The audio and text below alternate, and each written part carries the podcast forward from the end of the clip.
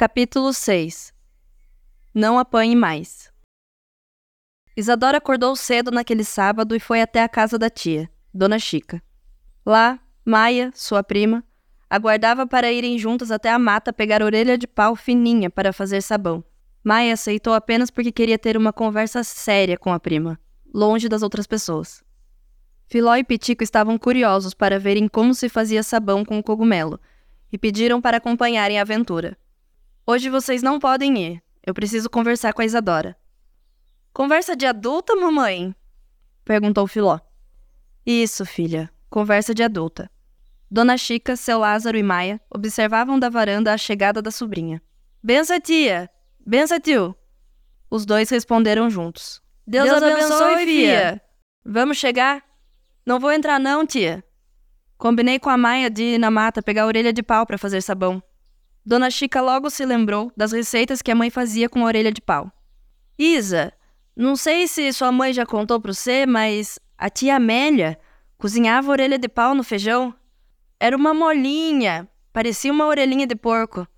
Eu não gostava muito, não, mas ela fazia a gente comer. Seu Lázaro também se lembrava dos cogumelos na infância. O tio da Chica era um curandeiro do bom, sabe? Ele ensinou como fazer remédio para tosse com uma orelha de pau laranja. Tem muito conhecimento com esses cogumelos. É cogumelo que fala, pai. Com G e não com C. Cuidado com o corpo seco, fia. Disse seu Lázaro. Muita gente fala que já viu ele por essas bandas. Dona Chica logo fez o sinal da cruz e disse: Te esconjuro coisa ruim. Corpo seco é a alma de gente ruim que fica vagando. Crê em Deus Pai. Ah, pai, de novo essas histórias. A Isa, a Maia não acredita em nada que a gente fala. A Maia é assim mesmo, tio. Ela não acredita nem que apareça o corpo seco de mão dada com o Saci na frente dela. Filó e Pitico estavam brincando na sala e acharam engraçado imaginar o corpo seco dando a mão para o Saci e aparecendo na frente da mãe deles. Vamos, Isa, que já já a mãe começa a contar história de Saci, lobisomem e todo tipo de invenção. Invenção, fia? Hum, Vai desafiando a invenção pra você ver.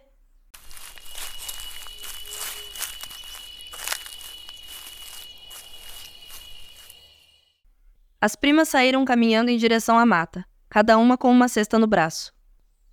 Maia tinha preparado uma lista de coisas para conversar com Isadora antes do casamento, e aquela era a oportunidade perfeita. Mas antes que ela iniciasse o assunto, Isadora disse: Ai, Maia, eu ando tão cansada. Esse vai e volta da cidade para estudar me cansa muito. E ainda tem todas as coisas do casamento. Ah, Isa, para de reclamar. Quatro anos passaram voando. Você já tá aí terminando pedagogia, vai poder arranjar um emprego. Valeu o esforço, não valeu? Você deveria se orgulhar. Valeu, mas que eu tô cansada, eu tô. Nossas mães não tiveram essa oportunidade. Eu mesmo, que sou pouca coisa mais velha que você, quase não tive. Isadora não perdeu a oportunidade de provocar a prima. Pouca coisa, Maia? Eu não acho que 12 anos de diferença seja pouca coisa. Maia não gostou da provocação e ficou em silêncio enquanto as duas caminhavam pela mata.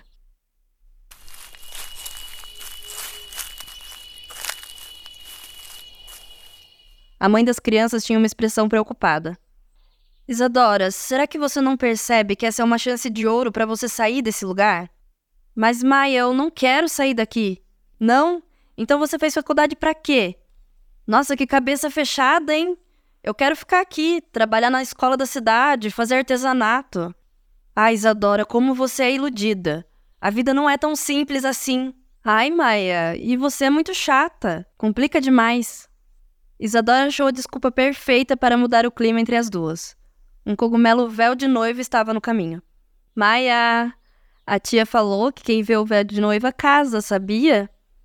Hum, então eu não quero nem ver. Não me mostre esse cogumelo fedido. Pois eu senti que ia casar assim que vi um véu de noiva pela primeira vez. Isadora, casamento não pode ser decidido quando alguém vê um cogumelo. É coisa séria. Maia, você veio para me ajudar ou para me dar bronca? Relaxa um pouco. Olha só como ele é bonito. Tem uma rendinha linda. Tá bom, tá bom. Maia observou o véu de noiva com mais atenção e doçura. Eu fico preocupada com você, Isa. Eu não quero que você seja infeliz. Maia, eu sei que você está com medo de que o meu casamento não dê certo, como o seu não deu. Mas eu gosto do meu noivo. A gente se dá bem. E você também estará por aqui para me ajudar. Isadora abraçou Maia, e as duas continuaram a andar em direção à árvore com as orelhas de pau. Olha só que beleza! Maia ficou para trás e reclamou.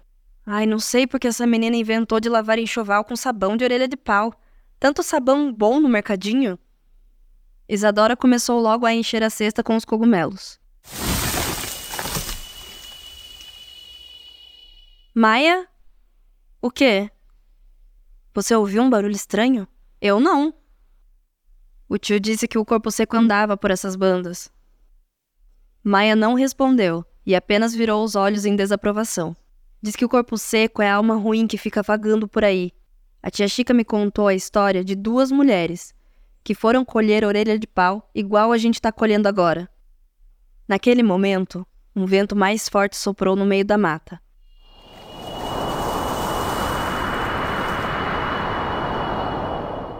Maia sentiu um arrepio na espinha. Aí, uma delas falou que já estava bom, que a cesta já estava cheia. Isa, eu não gosto dessas histórias. É tudo invenção. Vamos embora? Você já pegou o que queria não apanhe mais. Mas a primeira moça não ouviu o conselho. O vento balançou com força a copa das árvores.